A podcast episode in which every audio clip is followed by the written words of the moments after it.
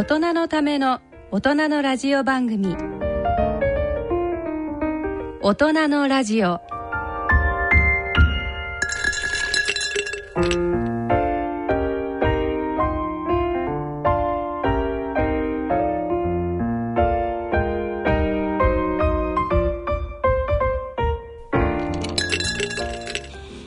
皆様ご機嫌いかがでいらっしゃいますか？大宮時子です。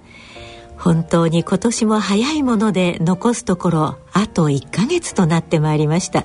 カレンダーもいよいよ最後の1枚になってしまいましたね。ここでちょっと今年を振り返ってみましょう。2月にソチオリンピックが開催されフィギュアスケートで羽生結弦選手が金メダルを獲得しました。6月7月にはブラジルでワールドカップサッカーが開催されましたね。また同じ頃テニスでは錦織圭選手が活躍し注目されました。一方国際社会ではスコットランドの独立をめぐる住民投票ですとか中東ではイスラム国の話題が連日報じられました。一方アジアに目を転じてみますと中国からの赤サンゴの密漁船の話題などが取り沙汰されました。そして経済の分野では金融バズーカと呼ばれる日本銀行による一段の金融緩和政策が取られ株価上昇とともに注目を浴びました。また消費税消費増税それからアベノミクスの是非をめぐり国会が解散される事態となりました。また佐世保市では女子高校生による猟奇的殺人事件がございました。今年は自然災害も多く報じられ御嶽山の噴火や豪雨による土砂災害は記憶に新しいものでございます。また科学の世界では青色 LED による3名の日本人科学者がノーベル物理学賞を受賞いたしました。本当に嬉しかったですね。一方でスタップ細胞をめぐる大きな騒動もありました。2014年は皆様にとってどんな年だったんでしょうか。さて大人のラジオは3ヶ月に一度。第5週目の土曜日に特集を組んでお送りしております。今回の大人のラジオでは2014年を振り返りながら特にダイジェスト放送では放送されないコーナーを中心に再編集してお送りしたいと思います。どうぞ最後までごゆっくり聞いてくださいね。それでは大人のための大人のラジオ進めてまいります。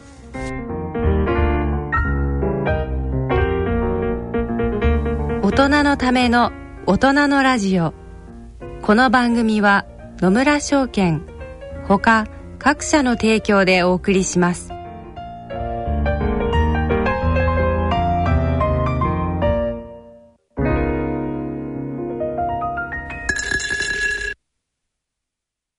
野村。第二の人生に必要なのはお金だけじゃないから。ゆったりとした旅を楽しみたい。健康はもちろん若々しさもまだまだ保ちたい。住まいをもっと快適にしたり相続のこととかもしもの時のことも考えておきたい。セカンドライフのために知りたいことってたくさんありますよね。あなたのハッピーなセカンドライフのために。野村証券の本支店ではさまざまなスペシャリストを講師にお招きして野村のハッピーライフセミナーを開催しています。詳細はウェブで「野村のハッピーライフ」と検索してください。なお当セミナーではセミナーでご紹介する商品などの勧誘を行う場合があります。それの村に来てみよう。第一土曜日ではスポーツを医科学的に捉えるコーナー大人のスポーツのコーナーを設けています。3月1日放送ソチオリンピックとメンタルと題したコーナーをお聞きいただきましょう。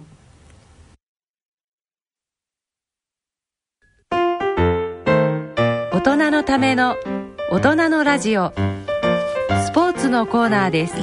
えー、大人のためのスポーツのコーナーです、えー、今回はソチオリンピックとメンタリティみたいな感じでお話ができればと思いますが、はい、はい、あの、えー、先生あの本当見ているとこうこれあれだけこう練習の時にすごいあの技を出してた安定してた人がやはりこう飲まれたり、もしくはあの前の演技を見て影響を受けたり、非常にこうあのこうメンタルの戦いという意味でも、ハラハラドキドキ見てる側までなんかこう 緊張してくるようなわけですけども、そういう中でこう安定したあ例えば競技ができる、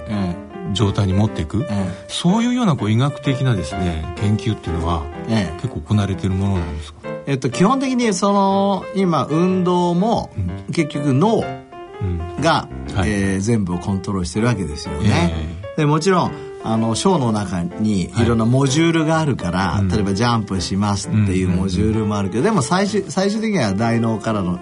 状況じゃないですか。はい、でそれがしっかりとされるには、うん、やはり非常に緊張しない？じゃあ緊張しないってどういうことかっていうことが今一つのまあサイエンスになりつつありますよね。だからメディテーションをしたりとか、メンタルトレーニングをしたりとか、そういうことが本当にプラスに働く、そういうことも言われてきましたね。ね。なんかあのロンドン去年、うん、去年じゃないか。一昨年ぐらいに開催された、あのロンドンオリンピックのアメリカのアーチェリーの選手は、あの脳波トレーニングっていうので、えー、とそれはなんかこうアルファ波ベータ波シータ波みたいなのを測って、その、えー、とどの、えー、と人によって違うらしいんですけれども、そのこうなんていうんですか集中して打つ時の脳波の状態がここがいいっていうのをそれぞれあのいいところを決めてそれが出るような打ち方をするっていうのででなんかそれをなんか論文みたいなのも一応少しなホワイトペーパーレベルでなってるんですけれどもそれを読んだ感じだとえっ、ー、とある程度やっぱり緊張もしてなきゃいけない。でも緊張の中にリラックスをしないといけないみたいな、難しい、ね、私にはわからないみたいな、えー、まあそういうのバイオフィードバックの世界で、えーはい、もちろん今バイオフィードバックとして簡単なのは脈拍とかね、はい、体温とかで、うんうん、まあ、今僕たち風邪ひいてるかとか分かりますよね、えー、と自分がどのぐらい緊張してるのかとか、うんうん、えー、ちゃんとコントロールできてるのかっていうのを今脳波って言いましたけど、これからねもっとたくさん出てきますよ。汗とか汗もそうです。バイオフィードバックはね。それもすごく安く、うん、えーと、長時間、うん、簡単に、うん、いわゆる IT で測れるようになってくると、そのスポーツだけじゃなくて自分のね状態が今どうなってんのかを自分で例えば知らない間に自分がどのぐらいの笑顔で笑ってんのかをモニターしてくれて教えてくれたら「あなたちょっとキュイ笑ってませんよ」とか、今日は、えー、ボイスのねそのトーンがそう、うん、発話が少ないよとか、少し声が低いよとか、えー、そういうことを常に教えてくれたら面白くない？そう、ね,、するといろんなことが分かる。まあ、何かをどういうタイミングで食べた時になんか、うん、あなた結構饒舌になってましたよみたいなね。そう話とかね。例えば今これねあの一つのクローズド空間なんだけど、えー、ここの空気の中の炭酸ガスとか、うん、そういうの濃度をわーっと測っていくことによって、えー、例えばミトコンドリア機能がどうなってるかとかね。そういうのまで分かってきたらもういろんなこと、ね、バイオフィードバックはね、えー、これからのヘルスサイエンスの流れこれ日本強いですよ。それをそんなものを駆使してオリンピックに出る時代も来るかもしれないね。ちなみにあの私こう息子がねある競技をやってるんですけども、でそこであの、まあ、ちょっとこう国立の施設なんかに行ってもやるんですがそこであの絶対こう合宿とか行くと、やっぱメンタルの時間があるんですよ。でいつも必ずやらされてるのが表彰台の上に立ってる自分をイメージするトレーニングっていうのをね必ずみんなやるんですよ。えー、面白いね。その試合試合の瞬間に関しては、うん、まあ試合の中でやるんだ。自分一人でいる時にイメージするべきなのは、うん、表彰台に立ってその先には自分に一体何が待っているのかっていうことをイメージしてそこにこう立つ自分を、うん、えー、思いこう頭の中に植え付けなさいって言われて。まあ、うちの息子はなかなか植え付けられないらしいですよ。立ったことがないからかなと思うんですけど。立たないとね思い浮かべられないのかなと思うんですけど、ね、いい面白いね。ね面白いですね、ゴルフなんかもねイメージトレーニングでこううまく打てるような向こうに飛ぶのイメージしてるけど、ね、それで私はスコみたいな感じ。なんかあのなんですかあの彼えー、っとに筋肉ムキムキになっちゃった。タイガーウッズ。そうあのタイガー・ウッズはなんか今季調子悪いのは、うん、とにかくその上半身の筋肉を作ることばっかりこう結構集中しちゃって、うん、そのバランス取れなくなっちゃったみたいなんですよね。それなんか見ててもあそうなのか脳がこう自分脳が記憶しているこう体と違った体になった時に、うん、脳もこうおそらく制御できなくなるのかなと思ったんですけど、だからまあおそらく両方ちゃんと鍛えないと あの体だけ鍛えても脳がついていけないようなこともあるのかもしれないですね。そうですね。うん、そうですね。本当あのちなみにタイガー・ウーズってレーシックやったのよ。はいあ知ってる？いつ頃やられたんですか？えもうすごく前に。だから彼のすごい有名な言葉で、えー、レースやった時に、えー、あのカップ、えー、ねバケツに見えるって言った。ほうだからでももう何でも入るって。なるほど、うん、ってことはじゃあ確かにそのぼやっとした環境でやってた方が、いきなりあの視野が明確になってきたら、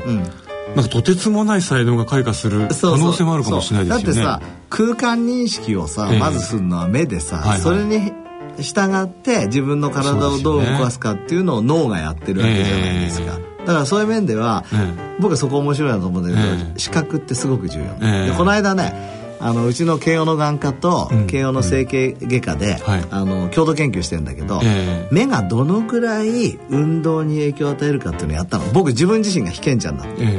こうやって0.01になる眼鏡とか、えー、と目が悪くなるわざと悪くする眼鏡っていうのがあるんですよ。あ、まあ、僕みたいな状態になるとそうそうそうそう。そういうだから西澤さんみたいにわざとして、で歩く、片足立ちをするとかやると、あのねその名倉先生って整形外の先生がね驚いてるんだけどね、えー、足が弱くなるとかそれどころじゃないですねと。これ目からの情報がなくなると、えー、本当にひどくなりますねっていうところでわかります。あのだから私もこう眼鏡を外すとか、うんうん、コンタクト外すとかすると、うんうん大体ね23時間するともう眠くなってくるんですよ。そもそもこう全部周りがぼやんとしてるから、うん、なんとなくねこう眉に包まれたような感じになってきて。でねこう考えもなんかねまとまらなくなってきて拡散していくんですね。あ寝ようと。だからまあやっぱりこう目がしっかり見えてるってことが、うん、いかにその前の方に向かって自分を歩,、歩ませる、うんきっかけになるのかっていうのをですねそうですね。身をもって感じながら、あの無駄な時間を過ごしているというでも視覚情報大事だあの今整形外科ロコモティブシンドロームっつってね、はい、運動をちゃんと続けていくことがメタボリックシンドロームにならないし健康にいいんだっていうのを概念を出してるんだけど、僕はやっぱり眼科からねそのロコモティブのためにはやっぱりちゃんとした視力が必要ですねっていうのも一緒にね、えー、やろうと。今だから眼科と整形外科で、あの一緒にねその健康にプラスになるようなプロジェクトを今度やろうと、あの日本医学会総会でもそういう話をしていこうと。先生本当につい最近あの、おまあ、論文でもですね、ええ。えー、実際にこれはまあ、まあ、ネズミさんの実験ですけれども、えええー、結構網膜にこう障害を与えたネズミさんに運動させたらですね、ええー、まあ、良くなってきたとか、あの運動させといたら網膜の障害が出にくかったとか,、そういう意味ではやはり本当にこう運動、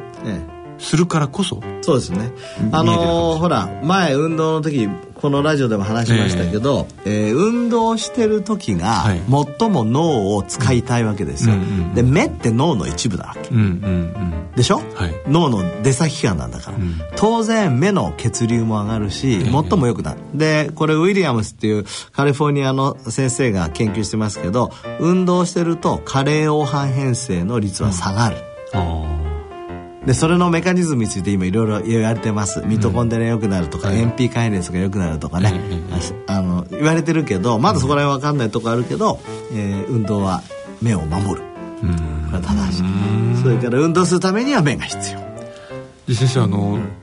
目のこう悪いあのまあ中にもですね症状の中にも遠視もあれば近視もあるじゃないですか、えー、でまあ私なんかひどい近視ですけども、えー、その遠視近視みたいなものとその人類の運動みたいなものって、えー、なんかやっぱり関係があるんですかね。もともとは人類は全員遠視だったと言われてる、はい、ちゃんとこう体を動かしてた時期は。そう。だから 遠くが見える時にいわゆる獲物を追ってる僕たちってプレデターなんですよ、えー、そうですよね。だから捕食者そう。そう捕食者。だから目が前に向いてるわけ、うん、この目が前に向いてるやつは捕食者なの、うん、えっ、ー、と逃げる方は横についてるの、うん、牛とか馬とか視界が広い人たちですよね。そうそう。虎とかね、はい、狼は前に。僕たちはだから捕食者だったんですよ、でそう走ってる時に、あっちに虎がいると、遠くを見てたんですよ。遠くを見る時に、興奮して脳も働きながらやってて、その時には近視の人っていうのは生きていけない。だって前、うんね、見えない。眼鏡ないんだもん、ええ、その人たちっていうのはもう役立たずだから多分そういう遺伝子は淘汰されてた、なんかよかった今で。そうだいや本当にそうだ。そうか。獲物も見えないし、うんうん、怖い動物がそこにいるのも見えない見えない、ね、そうそう。見えない、うんえー、だって近くしか見えない打倒みたいになんかこうあの第六感働かせないと生きていけない、ね、それからその頃の平均寿命は大体二十歳20歳ですから老眼にならない。なるほど。で老眼関係ない、もうとにかく遠くが見える人たちでそれからまあ、背が高い方がいいって言われてましたね、その頃はね、えー、の方がよく見えるからいいと言われて、それがまあだんだん眼鏡もできて、はい、えーね、レーシックとかコンタクトレンズとか出てきたから、近視の人も十分僕たちの世界では生きていける。生きていける。そうか。逆にそのどうなんでしょう。こうあのだんだんこうそういう捕食的な活動が、うん、えー、農耕的なものになって、うん、で今度はちまちまとなんかこう藁編んだりとかですね。いろいろなことをこう人はしていきましたよね。そのプロセスの中で今度はその禁止脳というか、そう。いうものも必要になってきた。逆に逆に遠く見えるより、近くを、はい、えー、気分よく、快適に長い時間見える人が、今要求されてる。あ特にそれはまあデスクワークとかそう。だから禁止っていうのは一つの適用だと言われてる。あ、うん、だから例えば学業なんか見てみると、禁止と遠視では禁止の人の方ができるんですよでまだ僕論文は読んでないけど。それは本を読みすぎたとかそういうことじゃないですね。じゃなく、うん、だから学業ができるっていう人の方が当然障害年収も高いし。そうすると、えー、ある程度の禁止っていうのは、ええ、もしかしたらプラスかもしれない。なるほどね。ただこれね行き過ぎちゃって、うん、京都禁止になっちゃってる人もいっぱいいるので、うん、僕です。そうそうそう、はい、だからそういう人はねちょっと直した方がいいし。そうですね。それは禁止になる遺伝子的なこう遺伝的なものを持ってる人、うんっていうことなのかそれともその環境が禁止にさせてるのか、えっと、禁止の遺伝子っていうのはあるんですけども、えー、でもこの100年間で禁止の率ってどんどん上がってるんですね。でこれはあの一つはやっぱり遺伝子だけじゃなくて遺伝子の発現の仕方が変わってる。で今までの統計からするとですね、外で遊んでる子供は禁止になりにくいんですよ。ね、やはりその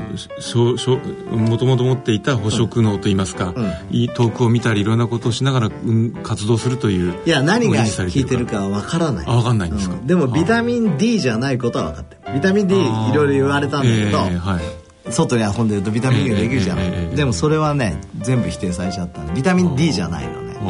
やっぱりなんか普通に遠く見たりするからじゃないかなっていうアナログかもしれないし遠く外にいるってことはそれだけ運動量が多いから運動とさっき関係するかもしれないし外にいるってことは座ってる時間が短いからもしかしたら座ってないからかもしれないし外にいて遊んでる子の方が太ってないからもしかしたら少しカロリーリストリクション気味運動が多くて痩せてるからかもしれないしそこは今、うん、うちの慶応の眼科もね、そこはチームを作って研究してますからまたそのうち発表できると思います。面白いですね。はい、ね。ってことはあのオリンピックの話に戻りますけど、はい、やっぱりああいうこうあの、競技をやるためにはどっちかというと遠視的な人の方がいいかもね。いい。うん、それからあのアーチェリーな人なんかは僕から言うと、ドライアイの人ダメだね。だってそうです、ね、じっと目開いてこうやってやってるのは、あそこでまばたきしてたら0.22秒見えなかったら長いよね、そうですよね、あとまあ本当にね全部スペスピードスケートとか、ジャンプとか。そうですね、だから、あの目の方からね、なんかオリンピックにも僕も貢献できたらいいですね。そうですね。だから先ほどのあのタイガー・ウッズの話じゃないですけど、もしこう禁止なのに非常に運動能力が高い人間がいたら、あのある時にこうレーシックをやって、遠くを見えるようになって、開花させてオリンピックなんていう。レーシックやってもドーピングにはなんないですよね今。大丈夫ですよね、ね、それによってじゃあもしかしたらメンタルもコントロールできるかもしれないということですね、うん、面白いですね。はいえーと、今回も結局最後目の話にたくさんなりましたがえっとソチオリンピックと、えー、メンタルをテーマにスポーツコーナーお届けいたしました。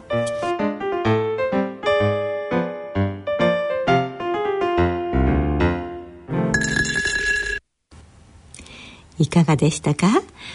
？6月にはワールドカップサッカーがありました。日本代表が予選リーグ敗退する中テニスの錦織圭選手の活躍がありました。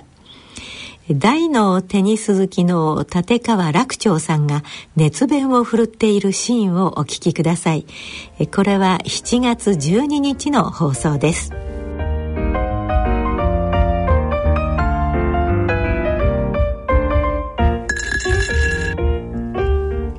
さてさて楽長さん最近気になるニュースは？ね気になるも何もねあの見てました？あのワールドカップ。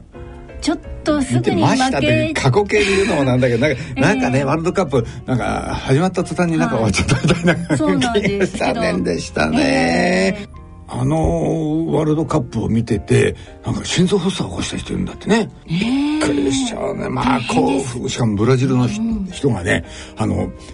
ブラジルとチリ戦のね、あの、最後、PK 戦になって、ね、あの、ペナルティーキックのお互いのやり合いやって、すっごい接戦だったんですよね。あれを見てる時に、あの、ブラジルの人がね、えー、しかも会場じゃなくてテレビ見てるらしいんですよ。それでも心臓発作を起こしちゃったって。まあ、どんだけ興奮するんですかね。ストレスマックスってことですよね。ね全くですよ。もう、だって命がけで感染してるわけですからね。でその後ウィンブルドンテニスが始まったでしょ、はい、であでねワールドカップはまだねあ、あのー明け方とかね、うん、まだそんなあれだったけどもう一晩中だからね、もうあのウィンブルドンの場合はねもう夜中の12時から放送が始まるでしょ。私もテニス好きでね。錦織負けちゃってねがっちゃってねだからもうサッカー見てその後テニス見てもうこの後見るもんないからしょうがないからワールドカップでも見ようかなみたいななんかそんな感じになっちゃう寝てないじゃないですか。寝らんないですよ夜はね。だってもうワールド私覚えてますよ。もう何年前か分かんないけどマッケンローとあのジミー・コナーズのウィンブルドンの決勝戦結局フルセットトでコナーズが勝って優勝したんですけどもあの終わったらもうね夜が明けてましたもんね。しらしらと。うわー夜明けてたんだと。思い出しますよ。もうウィンブルドン見るたんびにね。時間忘れちゃうんですよね。忘れちゃいます。だってもう途中でねもうやめられませんもんね。もう本当に人一晩中人を繰り返してましたから 向こうは一晩中じゃないんだけどね。こっちもねもう手に汗に本当にもう手のひらにじっとり汗にじみますもんね。あれテニス見てるとね。だって一緒にテニスしてるもんね、うん、だからバーッと振られた時にね走っていくと足動いてますよね私もね。一緒にテニスやって。だからねあのーサッカーもそうだと思いますよ。一緒に多分ねサッカーやってんでしょうね、うん、隣にいる旦那引き飛ばしてたりするかもしれない、うん、でもまあそこがねあのスポーツ観戦のいいところですよね。ね、でも考えたらサッカーってひどいね。だって仲間がねなんか蹴っ飛ばされて転がってもうシステム抜刀の苦しみしてんのにね、えー、他の選手何やってるかっていうとみんな知らん顔して、えー、ゲゲーム続けてるもんね、他の人がゲーム続けて役割分担ですからね。ピッチで七点抜刀の苦しみして。まああれ冷たいねあの連中はね。仲間が苦しんでんだからさ、うん、あのねお聞きの皆さんねあの申し上げておきますけどね絶対にサッカー選手とね結婚した方がいいですよ。横で倒れてもほっとかれるかもしれませんからね。ということで今日もこんな形で、えー、健康について笑いについて楽しく進めてまいりたいと思います、はい、進めてまいりましょう